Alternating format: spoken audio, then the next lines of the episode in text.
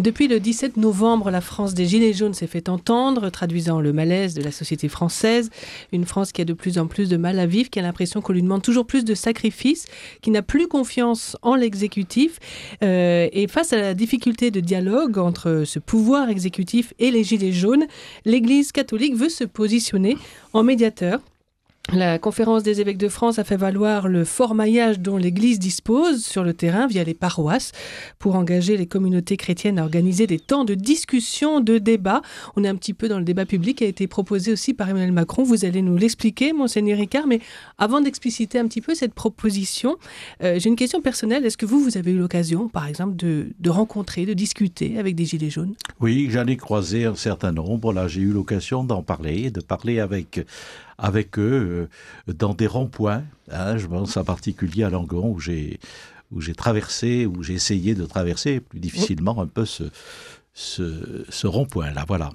Alors comment je vois la situation, si vous voulez, euh, ma conviction de fond, c'est que je crois que nous aurions tort euh, de miser sur un essoufflement du mouvement et de penser que après un moment de déstabilisation ou un moment, je veux dire, où des mesures ont été prises euh, par le président Macron, tout pourrait finalement revenir comme avant. Bon. Euh, je crois qu'à travers la diversité des expressions et des revendications des Gilets jaunes, moi j'ai observé trois choses qui me paraissent devoir être prises en compte. La première, c'est de fait le désir d'une plus grande justice sociale et fiscale, avec une demande que l'on ne fasse pas peser indûment sur certaines catégories sociales le poids des réformes et l'augmentation des taxes. C'est l'expression de la classe moyenne dont les revenus tirent plutôt vers le bas, les retraités, les femmes seules avec enfants, les agriculteurs, les petits entrepreneurs. Bon, ça, on attend. La deuxième chose que j'ai entendue, c'est un souhait d'expression politique plus directe. Beaucoup de gilets jaunes ne souhaitent pas tirer un chèque en blanc comme ça au personnel politique actuellement en place. Euh, beaucoup ont l'impression que finalement, quand il y a les élections, on élit et puis après, ben, on se retrouve aux prochaines élections. Ils ont un besoin de démocratie participative. D'où d'ailleurs la revendication d'un référendum d'initiative citoyenne, qu'on appelle le RIC. Mhm. Je crois qu'il faut réfléchir à la proposition. Dans les mois qui viennent, certainement, ça va être étudié. Je trouve, pour ma part, que la pratique d'un tel référendum est moins évidente en fait qu'il ne paraît. Enfin, c'est à regarder de près.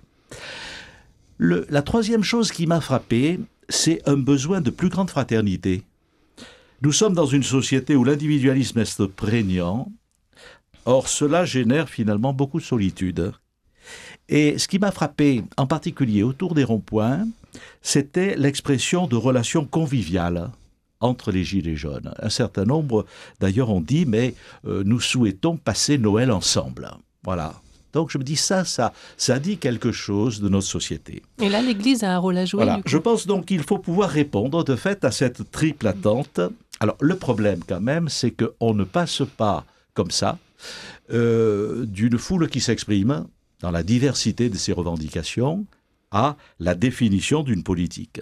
Donc il faut des médiations, il faut des représentations, on peut cependant, et je crois que c'est ce qui est attendu, euh, permettre une réflexion citoyenne à partir des lieux de débat.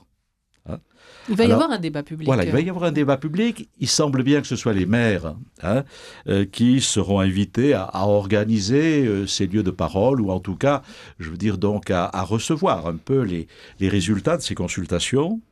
Et donc, comme vous l'avez dit, c'est pour aider à ce débat public que le Conseil permanent de la conférence a proposé de se retrouver en petits groupes pour réfléchir à la situation actuelle. Euh, je trouve intéressantes les questions que le Conseil permanent propose euh, à, ces, à ces groupes pour réfléchir. Euh, je les trouve assez suggestives.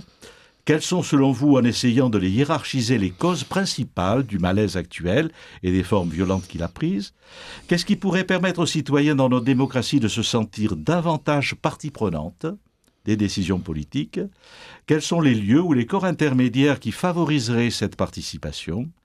Quel bien commun rechercher ensemble pourrait fédérer nos concitoyens et les tourner vers l'avenir. Quelle raison d'espérer souhaitez-vous transmettre à vos enfants et petits-enfants? On a assisté en, Gironde euh, et euh, autour de Bordeaux à une mobilisation qui semble beaucoup plus forte que dans d'autres euh, grandes villes, enfin autour d'autres métropoles. Est-ce que vous partagez ce, constat aussi et comment vous l'expliqueriez? Est-ce qu'il y a des, vous diriez qu'il y a des racines locales qui paraissent constituer ce mouvement ici? Alors j'ai été le premier un peu surpris. Hein. Euh, on parle souvent de Bordeaux comme euh, la patrie de Montaigne, de Montesquieu, euh, d'une certaine tolérance, d'une certaine civilité dans les relations. Donc c'est vrai que ces formes-là, assez violentes qui se sont exprimées, et puis la, la force de la mobilisation aussi de Bordeaux, bon, fait dire, au-delà d'une image toute faite un peu de Bordeaux, regardons de près ce qui se vit. Bon, peut-être qu'il y a aussi une vieille tradition euh, girondine aussi, j'allais dire, qui est un peu de, euh, euh, critique du pouvoir central hein, et aussi du pouvoir parisien. Voilà, qui, nous marque là. Mais en tout cas, je crois que ça vaut la peine de regarder de près ce qui s'exprime localement. Monseigneur Ricard, euh, dans les concertations que l'Église veut proposer, est-ce comment ça va se passer? Vous voulez inviter les Gilets jaunes justement à exprimer leur doléance, euh, discuter avec les paroissiens ou, seulement les paroissiens entre eux? Ou est-ce que les paroissiens peuvent se révéler gilets jaunes euh, Alors, il y a peut-être des gilets jaunes qui signent, enfin, dont, les, curés vont découvrir l'existence dans leur paroisse. Exactement. Les initiatives peuvent être diverses. Hein.